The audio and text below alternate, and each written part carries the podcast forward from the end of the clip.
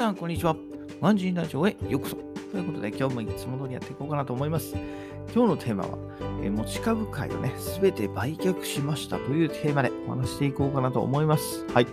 えー、これはね、え3月24日に配信した回の続きで、3月24日ね、え、持ち株会を売るかどうか本格的に検討しますという話をしました。で、その後ね、一生懸命考えて、えー、一応今月中ってことで、えー、期限を切っていたので、はい、今月中に、えー、無事検討が終了しましてね、え持ち株が全て売却することにしました。はい、えやっとね、決心がつきました。はい。で、まあね、まず、あの、投資への盲信ですよね。うん。投資ってもう楽してなんか儲かるみたいな、はい、あったんですけど、結局ね、この持ち株会のおかげで、えー、分かったことは、まあ、投資はね、ギャンブルだったっていうことが、分かったんですよね。うん。確かに、えー、投資はね、ギャンブルっていう一面もあると思います。うん。私もその後勉強してきて、あ、こうやってやればギャンブルにもなるし、こうやってやれば、そのギャンブルではない、そのね、えー、リスク分散した、えー、ちゃんと管理されたね、え、資産運用になるんだなっていうことが改めて分かりました。はい。なんでね、こう、勉強してなかったから、こう、結果して、えー、損をしてしまったっていうところが、まあ、大きいかなというふうに、はい、改めて思いましたね。うん。で、今回やっぱ売却した理由としては、投資スタイルをね、自分の投資スタイルを守りたいなっていうのがありました。はい。ね、この、えー、社にね、集中して投資してると、どうしても、あの、株価が気になっちゃうじゃないですか。で、株価が気になって実際見てみて、で、あんまり上がってないと。で、またなんか期待してね、うん。1ヶ月後くらいしたらまた見て、みたいな。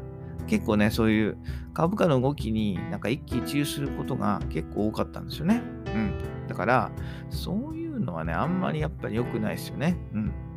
結局見てたって、ね、自分じゃどうしようもできないし、自分でどうしようもできないことにね、えー、神経使っても疲れるだけなんで、だったら、あもう、徹底的にちゃんとね、手放して、はい、えー、リスク分散された今までの投資スタイルを守って、はい、え、ETF だったり投資信託を買っていこうかなというふうに思いました。はい。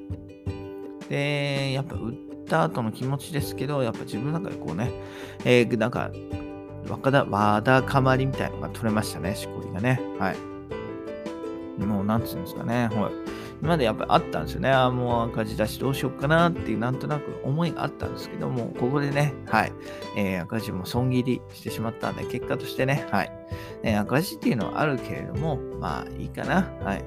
これはもうしょうがない。その、えー、投資イコールギャンブルじゃないんだよっていう。はい。ちゃんと勉強しろよっていう自分のためのね、えー、レッスン代っていうことになりましたんで、いいかなと思いました。はい。で、まあ、最後にね、えー、柔軟に最適化っていうところなんですけど、やっぱりこの当時はね、えー、14年前に新入社員の時に始めたから、まあ、当時はそのね、はい、家族もいねえし、まだね、会社に未来が、希望もありましたよ。ですけどもね、今はもう自分の会社に対して希望はないし、はい、えー、さっさと転職したいしっていうところもあるんで、ね、転職するのにその会社の持ち株持ってるっておかしいじゃんって感じなんでね、私はもうきれいさっぱり、はい、前の会社のものは全て振り払おう、捨てようと思って、今回もね、えー、売却することにしました。はい。で、まあ、最後に、その、どれくらいがじゃあ赤字が出たんかっていうところなんですけど、まあ、結局はね、155万円ということで、だいぶ、えー、赤字が出ました。はい。高いレッスン代になりましたけれどもね、まあ、しょうがないかな。はい。